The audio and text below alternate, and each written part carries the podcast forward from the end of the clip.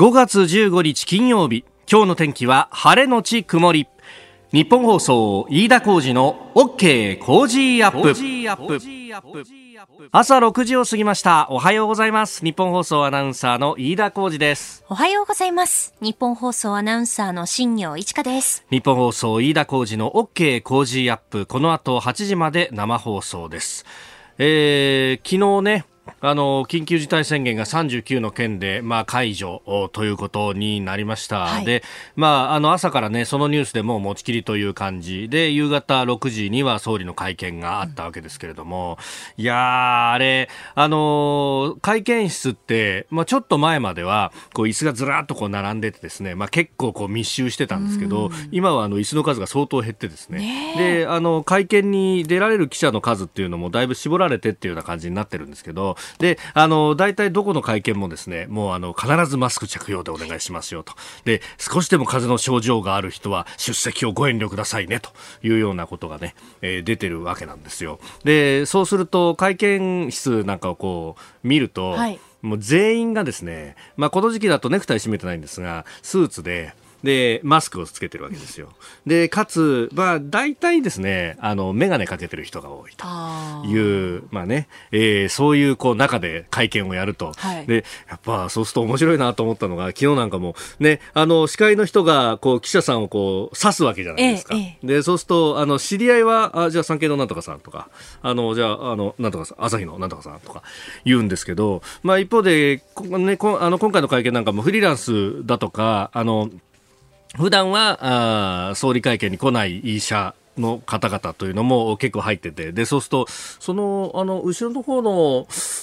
マスクでメガネの方とか、マスクでメガネいっぱいいるよみたいな、ね、いや、私もそれ聞いてて思ったんですよ、昨日。多いよね。ねメガネでマスクの方たくさんいらっしゃるけど、どの方なんだろうかみたいな。なんか結構あれ、刺す方も大変なんだろうなと。そちらの、で、みんなさ、やっぱりスーツで同じような格好だからさ、少しなんかね、あの、変わったものがあればいいんですけど、あの、そちらの、ちょっと青っぽいシャツのとか。ああ、確かにね。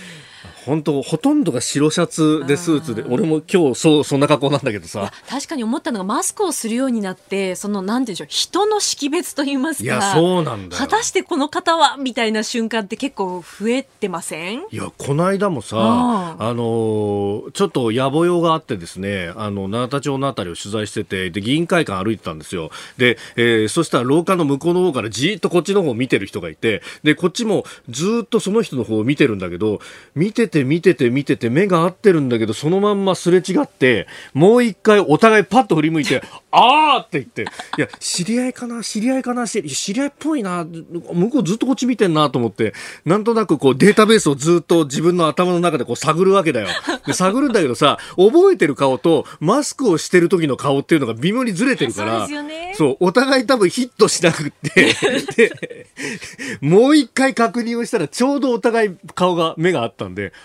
あって言って、あのそう、あの、多分ね、1年ぶりぐらいに会った知り合いの秘書さんで、いいだじゃあ、聞いてるよ、朝って聞いてるんすか？みたいな。そう。ようやくそこで話が通じたんだけど。鼻から上で判断しなきゃいけないわけですもんね。いや、これ結構大変だなと。ねねで、まあ、僕らなんかはまだいいんだけどさ、うん、そう、やっぱね、営業の人とかってさ、やっぱ顔覚えててなんぼだったりとか、で、やっぱ名前を言ってもらったりなんかすると1年ぶりとかでも、はい、いや、覚えててくれましたかって言って、えー、営業に活動につながるみたいな、やっぱその辺の極意みたいなものってあるじゃないですか。ありますよね。ねだから顔絶対覚えとけよと。ねあの、できる営業は1回で全員の顔と名前が一致するとかさ、言うけど、難しいんだろうなと今はね。そうですね。マスクしていると。本当ねねだから、あの、その辺のこう見分け方とかっていうのも変わってくんだろうな。なんかマスクの柄、これは私とかっていうなんか個性がどんどん出てきたりね。確かにそうだよね。うん、なんかさ、あの、名刺に写真載っけると、こう覚えてもらえるみたいなったじゃん。ありますね。なんか、これから先はさ、あの、特徴のあるマスクをしてると、この人は、みたいな、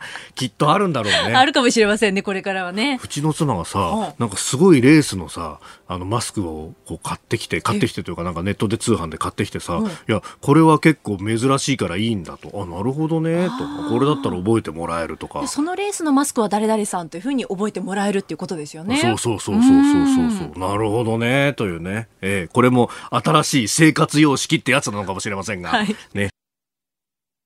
さあ、最新ニュースピックアップいたします。スタジオ長官各紙入ってまいりました。今日はもう緊急事態宣言の39件解除とえーいうところ、まあ各紙、全紙ですね、えー一般紙はこれが一面のトップからの大展開というところであります。まあ、あのこれについてね、後ほどまた、あの今日のコメンテーター、自由民主党参議院議員の青山茂春さんとまた深めていこうと思っておりますが、え、えーまあ、この解除を受けて、じゃあ経済をどう回していくんだというあたり、まあ、各業界もこう、知恵を絞りながらやっていこうということが出てきております。まあ、飲食店だったらアクリル板を立ててとかね、まあ、そういう意味ではですね、この番組をやっているスタジオは、ずいぶん前からもうアクリル板を立てていたんで、あ、これは先進的な取り組みだったんだなと。え、えー私よく行くラーメン屋さんもですね、カウンターにこのアクリル板を立てて、ねえーやっていると。あなるほどという感じになっております。で、まあ、あの、これから先ですね、5月、6月っていうと、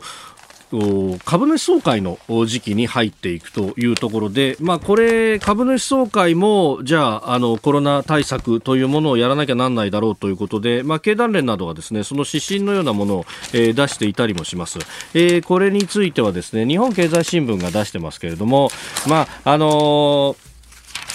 えー事前に議決権の行使を紙面でやったりだとか、まあ、あるいは、えーまあ、あ来場なしを検討というような、えーオンラインを使った開催も促すということが出てきております。えー日本経済新聞の5面経済連にですね、株主総会来場なし検討、えー経団連緊急事態後ガイドラインということを書いて、えーありますね。まあ、あの株主総会6月が開催が多いということで、おそらくはそうすると緊急事態宣言は解除になっているけれども、そうは言っても、まあ、あ自粛を完全にやめて昔通りの株主総会をやってしまっては、えー結局そこがクラスターになるリスクも高いだろうというようなことですけれどもこれはあの企業でですねじゃああの株主総会だとかこう企業広報とかを担当しているところなんかをこう取材すると、いや、これはこれでこういろんな、えー、良し悪しなんだよというような話も聞きます。あの、オンラインでの開催ということになるとですね、じゃあ、あの、株主総会での発言に対してどうやって、いや、当てるんだみたいな話になるわけですよ。まあ、あの、今までだったら議決権の行使は、えー当然持っている株数によって、えーその力の持ちようというのは当然変わるわけですけれども、で、あの、議長がですね、それをこう判断しながら、えー現場でね、えー見てると、あ、大株主はこの人で、この人は、えー一株株主だなとか、そういうのがわかるんですが、じゃあオンラインでっていう、しかもチャット機能を使ったななたりなんかすると、もうみんな書き込めると。だから、あの、結構少数の、お株主の発言力が大きくなって結構株主総会が長くなるのが多いんじゃないかということを懸念している人が多くてですね。であのそうするとあのどちらかというとインターネットを活用したオンライン開催というよりは事前の議決権行使をお願いしたいよねというのが本音らしいんですけれども、まあ、当然ねあの一口ね一株であっても株主の意見というのは大事ですからそれを聞かなきゃならないというのは大前提としてあるんですけれども一方でその株主総会の円滑な運用というのも当然あの企業の総務部であるとかっていうのは考えなきゃならないというところでですね、えー結構頭を悩ませてるところは多いみたいですよ。もちろんそこにはあのね、えー企業のお守秘とかね、あの秘密の部分もあるんで、えーどうやってセキュリティを確保するのかとか、その辺ももち、ね、えー含めて、えーまだまだ議論をしなきゃならない。でも、株主総会は間もなくやってくるという、う頭を悩ましているようであります。あなたの声を届けますリスナーズオピニオンニュースについてのご意見お待ちしております。この傾向時アップはリスナーのあなた、コメンテーター、私、田新業アナウンサー、番組スタッフ、みんなで作り上げるニュース番組です。え今朝のコメンテーターは自由民主党参議院議員の青山茂春さんです。取り上げるニュース、検察庁法なども含めての、えー、国家公務員法等改正案について、えー、今日森法務大臣出席のもと質疑を行うということです。えー、それから39の件で緊急事態を解除、えー、さらにトランプ大統領中国との断交の可能性を示すというニュースが入ってきました、えー、そして、えー、教えてニュースキーワードは沖縄、えー、本土復帰48年を迎えます、えー、そして7時40分過ぎのスクープアップのゾーンでは消費減税実現するのかというあたりも聞いていきましょう。えー、様々メール、ツイッターをいただきますね。えー、まずは、こちら、武蔵さん、えー、世田谷区の方ですね。えー、47歳の男性、会社員の方、営業やってますと。えー、最近知り合った人はマスク姿を覚えるからあ、マスクが取れた時にその方を認識できるかどうか不安です。オープニングの話聞いてふと思いました。まあ、とはいえ、早くマスクのいらない日が訪れてほしいですね、と。確かにね。そうですよね。マスク姿でまた覚えてしまうとね。いやマスクそう昨日さ辛坊治郎さんと番組やって辛坊さんも言ってたんだけどさ マスクしてると女性はみんな綺麗に見えるっていうね。おっしゃってましたね辛坊さんね。そうそうそう言ったけど。でも確かになマスクつけるつけないってやっぱ印象違っちゃうんだよね。結構変わるもんですよね。ああだそうすると確かにこういう不安はわかるね。ね。確かにえー、それから横浜保土ヶ谷区からいただきました。敦子さん71歳の方。えー、私の住んでいる小さな団地。1年間の締めくくりの総会が開けません。今まで行ったことのない書面総会。書面を作るのにも大変苦労してるみたいです。どんな決議になるんでしょうね、うん、と。ああ、そうか。株主総会みたいな大きなものから、確かにね、この時期、あの、団地のそうだよね。管理管理委員会とか役員とかね。そういうところもおっしゃる通りですねあうちのマンションもどうするんだろう大体いつもあの委任状で白紙委任してしまうのでそうあのあんまり気にしてなかったんだけどそういえば開けないよねこういうのもね。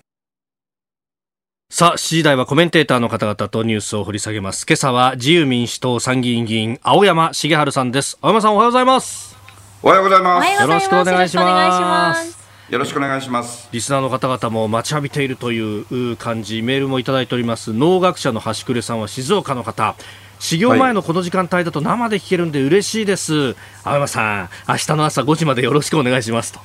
というふうにもいただきます。その通りですね。その通りですね。このままやりましょう。ずっと朝5時まで、ジャック。朝5時まで。全然お互いに問題ないです。お互いに問題ない。そうですね。まあ、夕方やっていった時もね、これ口癖のように やってましたね。え夕方またやりましょう。ね、夕方もやりたいですね。イベントもそうですし、いろいろとメールもいただいてますんで紹介してしていきたいと思います。今日よろしくお願いします。よろしくお願いします。ここでポッドキャスト YouTube でお聞きのあなたにお知らせです。ラジオの日本放送飯田浩司の OK コージーアップではお聞きのあなたからのニュースや番組についてのご意見そして新型コロナウイルスについてお仕事への影響生活の変化政府の対応へのご意見などぜひメールツイッターでお寄せください。番組で紹介いたします海外でお聞きのあなた。そして関東以外の地域でお聞きのあなた。メッセージ情報もお寄せください。よろしくお願いします。次第はコメンテーターの方々とニュースを掘り下げます。では最初のニュースこちらです。検察庁法改正案。今日森雅子法務大臣出席で質疑。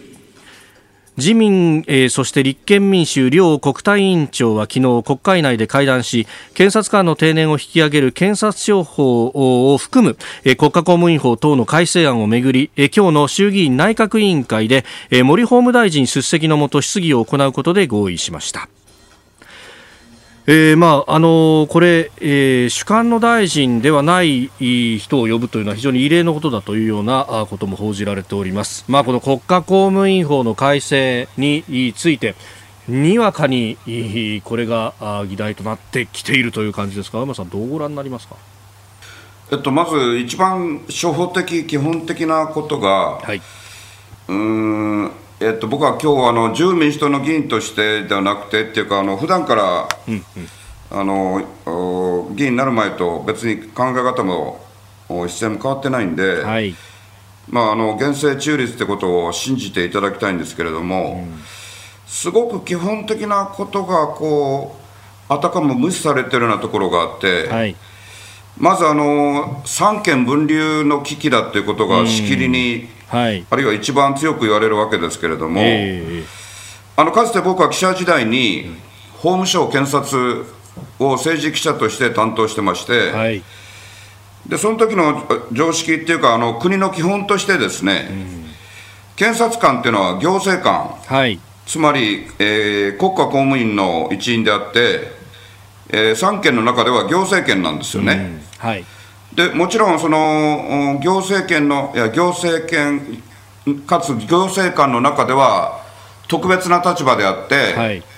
準司法っていう方もしますよね。準っていうのは準ずるってことです。はい、でそれはどうしてかというとお例えば警察があ容疑者を逮捕してそれを起訴するかどうかを決めるのが検察ですよね。はい、でそこまではあくまで行政なんですよ。で国に対してはいつも厳しい監視が必要だけれども、はい、民主的に選ばれたあ議員で、えー、構成された国会であり、政府でありますから、はい、基本的にそこまで信頼するっていうのがあまず根っこにありますから、そのそこまでを行政でやってそこから司法に渡す、はい、裁判所などに渡すという仕組みですよね。はい。だから準司法っていうのはあくまでその例えば警察が逮捕する中には、国会議員も、政府の要人もありえるんで、でそうやってその特に起訴するかどうか決めるときには考え方としては、はい、あ独立の考えがいけな,、なきゃいけないということであって三権分立っていう意味ではあくまで行政権なんですよね。えー、それがまず1点でしょ、はい、それからですね、その今回の法改正というのは、要するに定年のことですけれどね、これ、あの仮に今後、無事に成立したとして、はい、施行されるのがですね、はい。えー、2022年の4月1日なんですよ、はい。うん、まだだいぶ先ですね。そうですね。で問題にされてる黒川検事長というのは、はい、東京高検検事長。はい。えー、勤務延長が定年じゃなくて、はい、ちょっとここややこしいですけど、うんうん、定年の延長と勤務の延長とあるんですけど、はい、とりあえず黒川さんは勤務が延長されて、うん、8月7日まで勤めることができるんですよね。はい。うん。で、ね、その時に検事総長になると、はい、今度は定年が伸びるわけです。えー、定年が伸びてもですね、うん、黒川さんは実は2022年の、はい。2月8日で65歳になって、はい、そこで終わりなんですよ。定年を迎えると。うん、つまり、法改正と関係ないわけです。はい、で、うん、それなのに黒川さんの問題と一緒にされるっていうのは、はい、これはあのどう考えても不思議な話で、ええ、もし問題にするんだったら、今年の1月に、うん、黒川さんのさっき言いました、勤務延長やるっていう時に、はい。今みたいな大問題にして議論すべきだったんですよね。で今の法改正とはどっからどう見ても関係ないんですよ。でもう一個だけ基礎のこと言っていいですか、はい、あの時間ないでしょうが、今現在どうなってるかっていうことがあの普段知られてないと思うんですが、はい、今現在は一般の国家公務員の定年が60歳です、うん、ところが検察官は、はい。特別扱いされてて63歳なんです。はい、で検事総長になるともっと特別扱いで65歳までなんです。はい。ね、これが改正されると、普通の公務員も検察官も定年が65歳になって、はい、検事総長だけは認められていけば68歳までやれると、はい、すると黒川さんが政権に気に入れられてるするとこのずっとやれるんじゃなかった話になるんですが、えーえー、さっき言った通り、黒川さんは、その前に終わりなので、法の施行前に全く関係ないんですよ。最後にもう一点、はい、じゃあ、黒川さんは本当に政権寄りなんでしょうか？うさっきあの僕は法務省記者クラブにいた時の話をあえてしたのはですね、はい、当時の根室康親法務事務次官という人が政権寄りって言われたんですよ。はい。でそれもあったんで、僕は夜打ち朝かけて、えー、根室さんとよく話したんですが、うんうん、政権寄りってことを一度もやったことがないわけです。よ、黒川さんがいつやったんでしょうか、実は、はい、政府と交渉することが多かったっていうだけで、政府寄りのことは今までなかったので、そのことを客観的に皆さんも調べていただきたいと思います。おはようニュースネットワーク。この時間取り上げるニュースはこちらです。39の県で緊急事態を解除、えー、本日関東の1都3県関西の2府1県そして北海道を除く39県について緊急事態宣言を解除することといたしました。政府は昨日新型コロナウイルス感染症対策本部の会合を総理官邸で開き特定警戒都道府県に指定していた茨城、石川、岐阜、愛知、福岡の5県を含む39の県で緊急事態宣言を解除しました。安倍総理大臣はお聞きいただきましたように記者会見で、えー、その後解除基準を説明し東京、大阪など残る8都道府県の解除の可否を今月21日に再判断すると表明しておりますえー、コロナ時代の新たな日常を取り戻すというふうに述べたというところですさあ青山さんこれとそうは言っても警戒を緩めちゃいけないという形には当然なるわけですかね。はいあの大事なことの一つはですね、はい、あの病気ですから、うん、あその過程でどんなに苦しんでそれはもう本当大変なことなんですけれども、はい、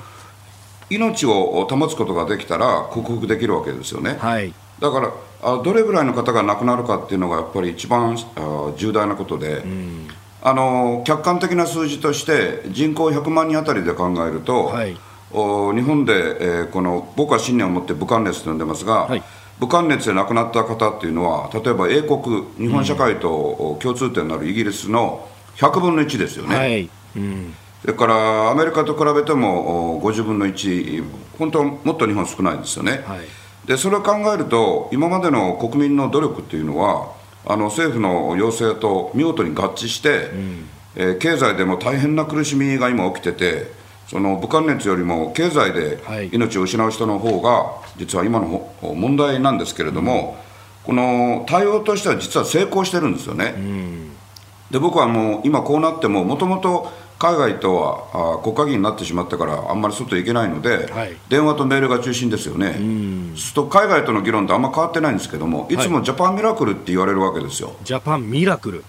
はいであの WHO の首脳陣は、はい、テドロス事務局長も含めてはっきり言うと中国支配だと僕は以前から批判してるんですけれども、えーあの現場には非常に優れた方々がいらっしゃって日本の方もいらっしゃいますが、はい、もうあのそういう人たちの共通の言葉も日本の奇跡に学べっていうことなんですよね。はい、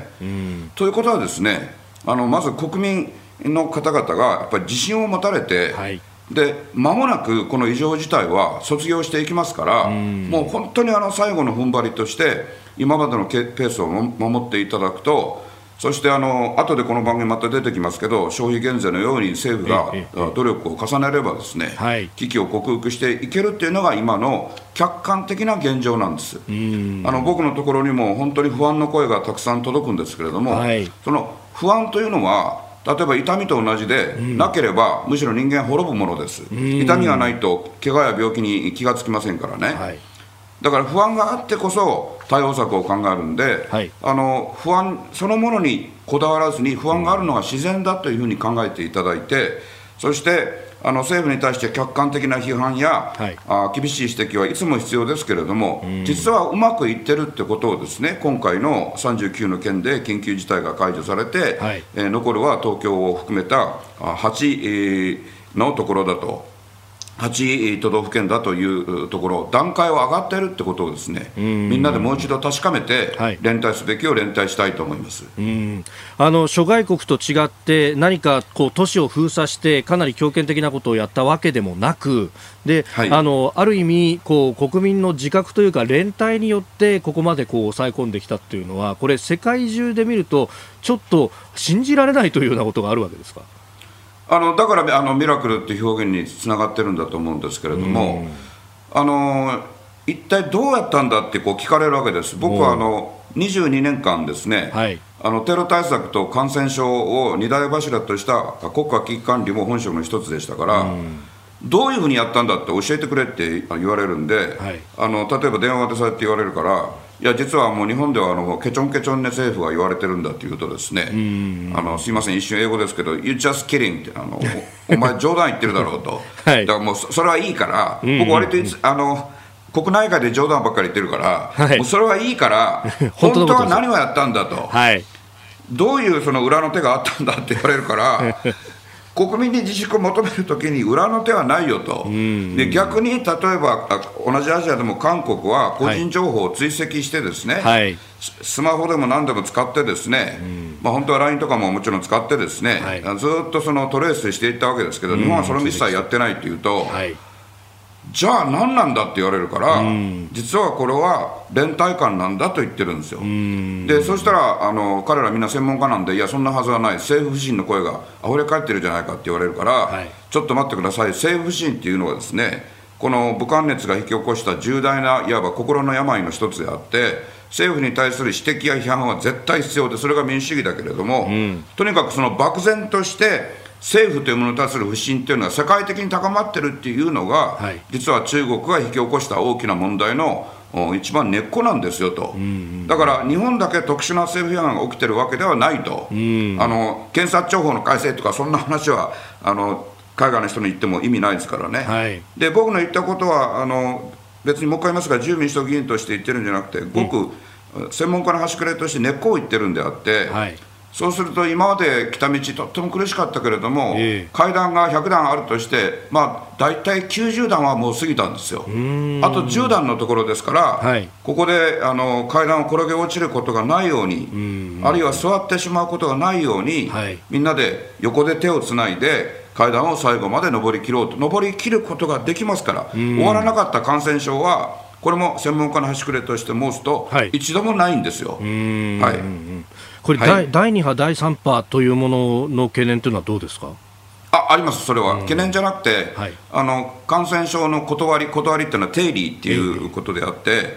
あの第2波、第3波なき感染症っていうのは、その大きなものについてはないので、えただし、その第1波の波の経験があるので、はい、これも同じことであって階段登っていって大きな広場があってそこでまた楽しく暮らせるけれどもみんな前に向いて進まないといけないから次の今度は少し短い階段がありますよってこと。でも100段登りきった経験があって、はい、例えばどこで膝が痛んだとかどどの人が弱かったかとことを経験してるから必ず第2波第3波っていうのは経験生かすこと。特に失敗に学ぶ、はい、失敗を生かすことですごく、うん、あの乗り越えやすくなりますからあのきちんと備えることは必要だけども不安を増幅させる必要は一切ないです。うん、はいえー、そしてその今、少しお話にも出ました中国についてですがトランプ大統領は中国との断交の可能性を示したという記事が出てきておりますあの14日放送の FOX ビジネスとのインタビューの中でトランプ大統領が、まあ、この新型コロナウイルス、えー、武漢発症のこれに関して、えー、中国の対応に不安を示して、えー、習主席とは現時点で話をしたくないというふうにも強調したということです。はいあのまあ、フォックスは、はい、トランプ大統領の味方なんで、うんうんうん、だから、まあ、強気な発言をこうして盛り上げたっていうトランプさん一流のところはあるんですけれども、はい、しかし、その断交っていうのはもう100%のいわば喧嘩状態になることですけれども、うん、それを一旦示した上でですね、はい、えー、例えばあの関税の引き上げっていうのはまた必ずやると思いますし、はい、それから本当は禁じ手だけれども、中国が買ったアメリカの国債を償還しない、つつまりあの、えー、借金返さないとい。うこともありえます。で少なくとも損害賠償請求はアメリカは必ずやるんで、その時に、国際裁判に中国は応じないでしょうから、アメリカが強行手段出てくることは必ずあるので、でその時にですね、日本はどうするかということなんです、トランプさんのことよりも、日本をどうするかであって、昨日自由民主党の外交部会の、はい、政府部会長会議っていうのがありまして、僕は副部会長なんで、そこに出席していったんですけれども、はい、アメリカのトランプさんが極端なことをしてるっていう雰囲気に日本の外務省はなんとなくそういう雰囲気漂わしてくるけれども、よく考えてください、ヨーロッパも、みんな中国に損害賠償しなきゃいけないっていう方向に動いてるんですよと、で中国にヨーロッパで一番、あるいは唯一協力してきたイタリアも、はい、やっぱり間違いだったんじゃないかっていうのが、僕のイタリアの知り合いも含めてですね考え直す時期に入っていて、で日本だけ席として声もなく、で習近平国家主席の,、うん。国での。訪日も延期しただけで、はい、宙に浮いてるだけ、はい、でそんなことで、この武漢熱の後の世界をリーダーシップを持って日本が歩むことできるんですかと、だから日本で今まで語られたことないけども、日本国内の中国の資産であるとか、はい、あるいはこれも全然話に出たことないけど、中国は日本の国債をどれぐらい買ってるのかとか、そういうことまで、まず検証から始めるべきですってことを申し上げたんですね。で、今後、中国とどうフェアに、はい、それもあのあくまで独裁に対して向かい合うんであって、中国の人々も僕らと同じ人々ですから、はい、民衆ですから、うん、そこを間違えないで、きちんと向かい合うことが一番大事だと思ってます。おはようニュースネットワークでした。続いて教えてニュースキーワードです。沖縄本土復帰48年。沖縄県は今日1972年にアメリカの施政権下から本土に復帰して48年を迎えました。沖縄の玉城デニー知事はコメントを発表し過重な基地負担民意を無視した政府による新基地建設に関わる埋め立て工事の強行など解決すべき課題が依然として存在していると訴えております。えー、祖国復帰48年というところを迎えておりますが、ねえー、尖閣の周辺など内も高くなっている、まあ、ちょっと玉城知事はそれに関して何かコメントを発したというのは報道されておりませんがさあ沖縄48年となります。青山さんいかがですか？あのまずこの5月15日を、はい、国民の祝日にしましょうということをですね、うん。はいあの長いことを提案してきまして特に沖縄の皆さんとこれ話してきたんですね、はい、で、えー、僕はあのまだ新人記者の時にあの沖縄の白梅の塔という、はい、あのひめゆりの塔は有名ですけれども、ひめゆり学徒看護隊以外に、えー、女子学生たちがあまさしく祖国のために、はい、日本の未来のために、えー、奮闘してくれたあこの学徒看護隊たくさんあって、はい、でそのうちの一つが沖縄第二高等女学校の少女たちの白梅学徒看護隊だった、はい、でそこにあのタクシーの運転手さんに最初連れられていってずっとお参りしてお参りしてお参りして誰も来ない時代がずっと続いて、そしてえテレビに顔出すようになってから、まあ、ご縁で生き残った少女たちとお会いをして、はい、まあ、今あのそれそれな年齢になられてるわけですけれども、僕はハグあのありのままにといたしますと僕の腕の中で本当に15歳に戻るんですよね、でその方たちにですね、はい、どうして5月15日を国民の祝日にしようということがなかなかできないんでしょうかって聞いたらですね、はい、やっぱりそれは米軍基地が残ったままあ祖国に復帰になったからですとおっしゃって、うん、でそれをよく僕理解した上でですね、はい、安全保障も僕の専門分野なので、えー、青森県の三沢から始まってですねえー、たくさん米軍基地があって、はい、えー、日本はあ敗戦後こうやってその日米の同盟でむしろ、うん、例えばソ連から今だと中国から、はい、あ守ってきたところもあるので、えー、この玉城知事がおっしゃっている通り克服克服しなきゃいけない具体的な問題は山のようにありますけれども、えー、でもそのためにもですね、先ほど武漢熱の今後の第2波、第3波のところで申した通り、はい、まず連帯があって、特に同じ腹から同じ日本国民として、はい、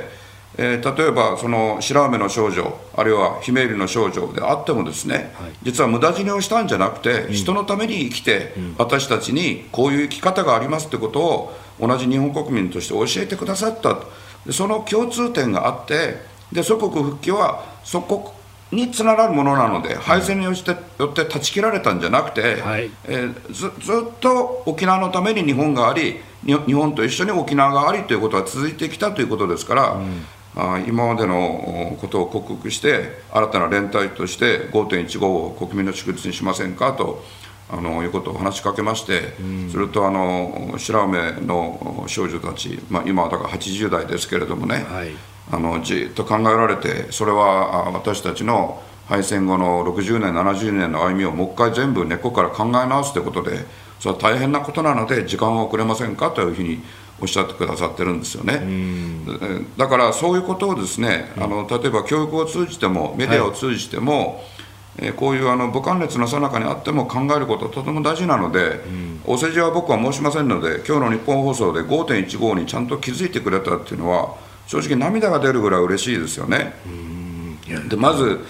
はい、あのそこから国民の祝日にしましょうっていうところから、はい、あの今のその沖縄の同胞と本土の僕たちと、はい、気持ちにずれがあるかのようにメディアであのそれこそ不安を増幅して伝えられていることを、はい、もう一回考え直すというその始まりの日にしたいと思いますね。まあ、あの現地、ね、それこそ辺野古であったりとかを取材して歩いてもその反対一辺倒の沖縄と政府がぶつかってるんだみたいなこの本土の報道っていうのがいかに違うかっていうみんな葛藤しながら日々の生活もありながら、はい、そして、えー、日本を守るということも意識しながら悩んでるっていう同じことを考えてるんだなっていうのを取材すると分かるんですけれどもなかなかそれが表に出てこないっていうのがありますよね。あの飯田アナのやっぱすごいところはそうやって現場に行かれるところであってね。で僕も辺野古に全部で何回行ってますか、まあ、30回近くは行ってると思うんですけれども、はい、でそこであの座り込んであの議論ししていくと、もちろん違いは大きいけれどもかすかに一点見つかる時もあるんですよ、ね、それと時間がない中で申せばですね同じ沖縄県の中の石垣市の尖閣諸島で、私たちの日本国民の漁家の方々、漁民の方々がですね、はい、機関を積んだ船で追いかけ回されたっていう重大事案が起きたばっかりの5.15なので、はい、そうすると、中国は現実に沖縄県内に侵入してきてるわけですから、そこからどうやって守るかって一点でも本当は新しい連帯が始まるはずなんですよね。はい、だからあのこういろんな今までのこう主張を捨てるってことじゃなくて、はい、そうじゃなくて飾りを捨ててですね、えー、あの素のままの心で向き合えば、うん、全く例えばあの内縄口っていう沖縄の,、あの言葉がありますけど、えー、語順が日本語と全く同じで、うん、言葉の、うん、仕組みこそそのあの同じ腹から同胞の基本なんですよ、はい、え中国語や米語あるいは英語と全く違うわけですね、そういう根幹に立ち返って、はい、えー、まさしくこれも連帯の時は来てると思います。5.15国民の祝日にっていう国民運動があ起きれば良いと思ってます本当に国会議員でない方が動きやすいんですけれども あの議員としても力を尽くしたいと思います、はい。えー、沖縄本土復帰48年今日のキーワードでした。続いてここだけニューススクープアップです。この時間最後のニュースを。スクープアップ。消費減税は実現するのかコロナウイルス問題での緊急経済対策として消費税の減税を求める動きは自民党から始まりました。産経新聞によりますと3月11日自民党の議員連盟日本の未来を考える勉強会が税率ゼロを政府に提言、えー、そして今日ともに放送しております青山茂春さんが代表を務める、えー、自民党の日本の尊厳と国益を守る会も、えー、税率の軽減と減税に向けて議員立法に向けても動いております。ということで、まあ、その議論も含めて、えー、先日水曜日ですね13日にこの日本日本の尊厳と国益を守る会、えー、総会が開かれたと。あのその後会見も行われていてこれ議員立法を与党でやるっていうのはなかなか珍しいことなんでしょうね。珍しいというよりも、まあ、全く茨の道ではあってですねあの立法府っていう名前の通り、本来、はい、議員が法律を全部作ってもおかしくないんですけれども、えー、あのまずあの現実からお話しすると、ですねそれが主権者にあのきちんと情報が伝わってないんで、うん、あのいいことも悪いことも全部含めてあの伝えなきゃいけないんですけれども、はい、あの今の国会、6月17日に一応、閉会となる予定ですから、はい、あと1か月なんですけど。うんあの武漢熱の影響もこれあってですね、はい、えー、政府が国会に提出した法案、これ、閣法っていうんですけれども、はい、内閣が提出した法案という意味ですが、うん、まあ、実態としては、あ細かい部分、もちろん行政官、官僚が作ってるんですけれども、ええ、安倍総理を含め、あの政治家が関与してるのももう、うん、これも客観的な事実ですが、はい、その閣法、政府から出した法案というのはまだ山のようにあってですね。うん、でこれが処理できてないのに、その与党の中から別な法案が出てくるというのはとんでもないっていうのが本来の国体の国会対策委員会の考え方なんですね、はい、それから長年の慣行としてですね、ええ、議員立法で成立させるのは、うん、与野党一致の法案に事実上ほぼ限るっていうのが日本の国会の慣行になってるわけです。はい、えーつまりその野党の側からあいろんなあ議員立法の法案出てくるんですけど、これ、与党が乗っかってないんで、うん、これ、実質、まあ、審議に入るだけでも大変で、えー、成立したことは野党側から少なくとも一度もないわけですよね。はい、で与党の方は実は確保についてもちょっと誤解があるのは役人が勝手に作ってるわけじゃなくて、うんうんうん、例えば自由民主党の部会をまず通らないと、入り口で跳ねられるんですね、うん、跳ねられることあります、うん、それから部会で通っても、その後政調とか、あるいは最終的には総務会通らないと、はい、国会に出さないので、あの骨子や叩き台原案を役所が作っても、ですね、うん、その後例えば部会などで、えこの3年10か月議員やってても、実際に修正もしてきたわけですね。はい、でしたがって、その国会の流れをこの与党の内部から断ち切って違う法案を出すのかっていうのは、これはあの珍しいことというよりは、ええ、あの、え、政府・与党の分断も招くって批判もすでに出ていて、でも、しかし、あの僕が議員になった一つの理由は、今までの国会慣行で良いはずがないでしょうと、大体世襲が多くて、安倍総理も世襲だしですね。はい。それから役人出身の議員が多いから、あの学歴も東京大学が一一番多くなってて、はい、東大が多いから悪いってわけじゃない、僕も東大で教えてはいるわけですけれども、しかし、そんな本来、学歴関係ないはずですよね。だから本当はそんな学歴、社会になるぐらいだったら、共通試験やった方がいいぐらいですよ、英語力であったり、法律の知識であったりね。はい、でなんやかんや含めて、当然、あの僕の場合はあ非常に遅く決断したので、えー、おそらくどんなに長く仮に僕としては無理してやってもですね普通の議員より短いですけれども、うんその間、異業種のところからやってきた僕としては、問題提起しなきゃいけないから、はい、その国会の在り方が変わるためにも、議員立法を茨の道承知でやってるわけです。うん、それであの、このコーナーは消費税の問題が一番ですから、ちょっとそこ、引き続き話してよろしいでしょうか。どうぞ。あの安倍総理をはじめですね、えー、僕も含め自由民主党が深刻に考えなきゃいけない問題、消費税について2つあってですね、はい、1つは、実はこの世界的なあリセッション、リセッションっていうのは深刻な景気後退ですね、うん。はい、それ、日本だけ事情が違っててですね、日本はなんと、すでに景気が懸念される中の去年10月1日に消費増税をしたっていう大きな誤り、うん、もう一度あの、えー、総理の耳にも響くように、もう一回言いますと、はい、誤りなんですよ、これは。誤りだ、うん、誤りです、それは資本主義は健全であればあるほど、個人消費が6割以上なんですから、うん、みんなが先行き心配当時からすでにしてたところで、増税して、一体どうするんだと、それですでにどーんと景気が落ち込んだところに、武漢熱がさらに襲来したんであって、はい、それがまず1点、それをごまかすなっていうことが1点と。それから安倍総理ご自身にも何度も何度も直接、はっきり言って1対1で申し上げてるんですけれども、はい、リーマンショックがなければ上げるって言って、うん。うん、そしてその後リーマンショックを上回るものが今来てるんだから、下げるのは当たり前じゃないですか。で消費税っていうのは、上げたら最後下げられないって、そんなバカな話じゃなくてですね、はい、実際に海外で下げてるわけですから、イギリスのように財務省令だけで上げたり下げたりできる国もあるわけですから。えーしたがって、今までのしがらみに、つまり既得権益の方にしがみつく自由民主党を中から変えるためにもですね、打ち破らなきゃいけないので、さっきあの、こうちゃんが正式名称で言ってくださった、われわれの議員グループ、今、54人に達してるんですけれども、これ、略称守る会って言いますが、はい、あの執行部会という7人のこう集まりと、そのそれを受けての総会っていう立て付けになっていてですね、はいこの執行部会で3回、えー、問題挙げ句に、まあ、それ以外に水面下の議論を含めて問題挙げ句に出してきた議員立法案っていうのがですね、うん、飯田こうちゃん、あの勉強家のこうちゃん、地下税っていうあの税金ご存知ですか？バブル期に確か地下を冷やすために作った。でも、すごいバブルが終わってしまった。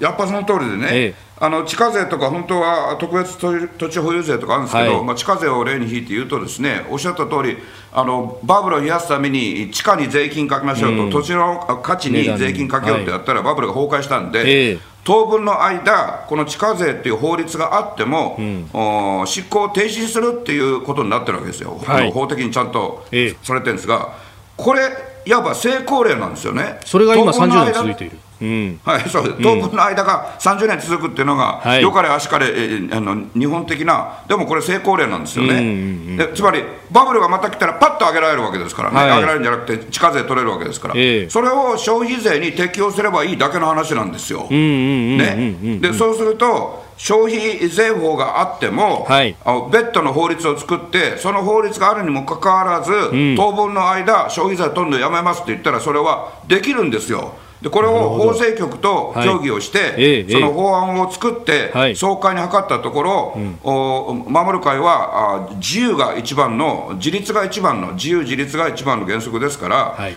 いや、財政を考えると反対だって人も、まあ、すみません、お一人なんですけど、うん、今のところ、54人の中のお一人ですけど、反対意見があったから、もう一度また総会開いて、はい、えー、議論しようということになってるんですけれども、大きな方向としては、ですね消費減税こそが、はい、あ武漢熱の後の、ポスト武漢熱、武漢熱後の、はい、経済復興のために鍵となる、それから安倍総理にとっても国民に対する約束を果たす、はい、リーマンショックのようなことがあったら、それを上回ることがあったら、消費税については考え直す、実はですね、うん、これあの、生放送で、えー、公開されてるわけですけれども、総理ご自身にはやる気はあります、これは僕の責任で申します、僕の責任で申せば、うん、総理はその責任も自覚しておられて、ですね、うん、えー、総理が気にされてるのは、はい、要は消費税を目的税にしてしまった、これ、僕は前から間違いだと言ってるんですけれども、はい、でも現実に今、社会保障の財源になったりですね、えー、えー、それから、教育無償化の、はい、はい、財源になってて、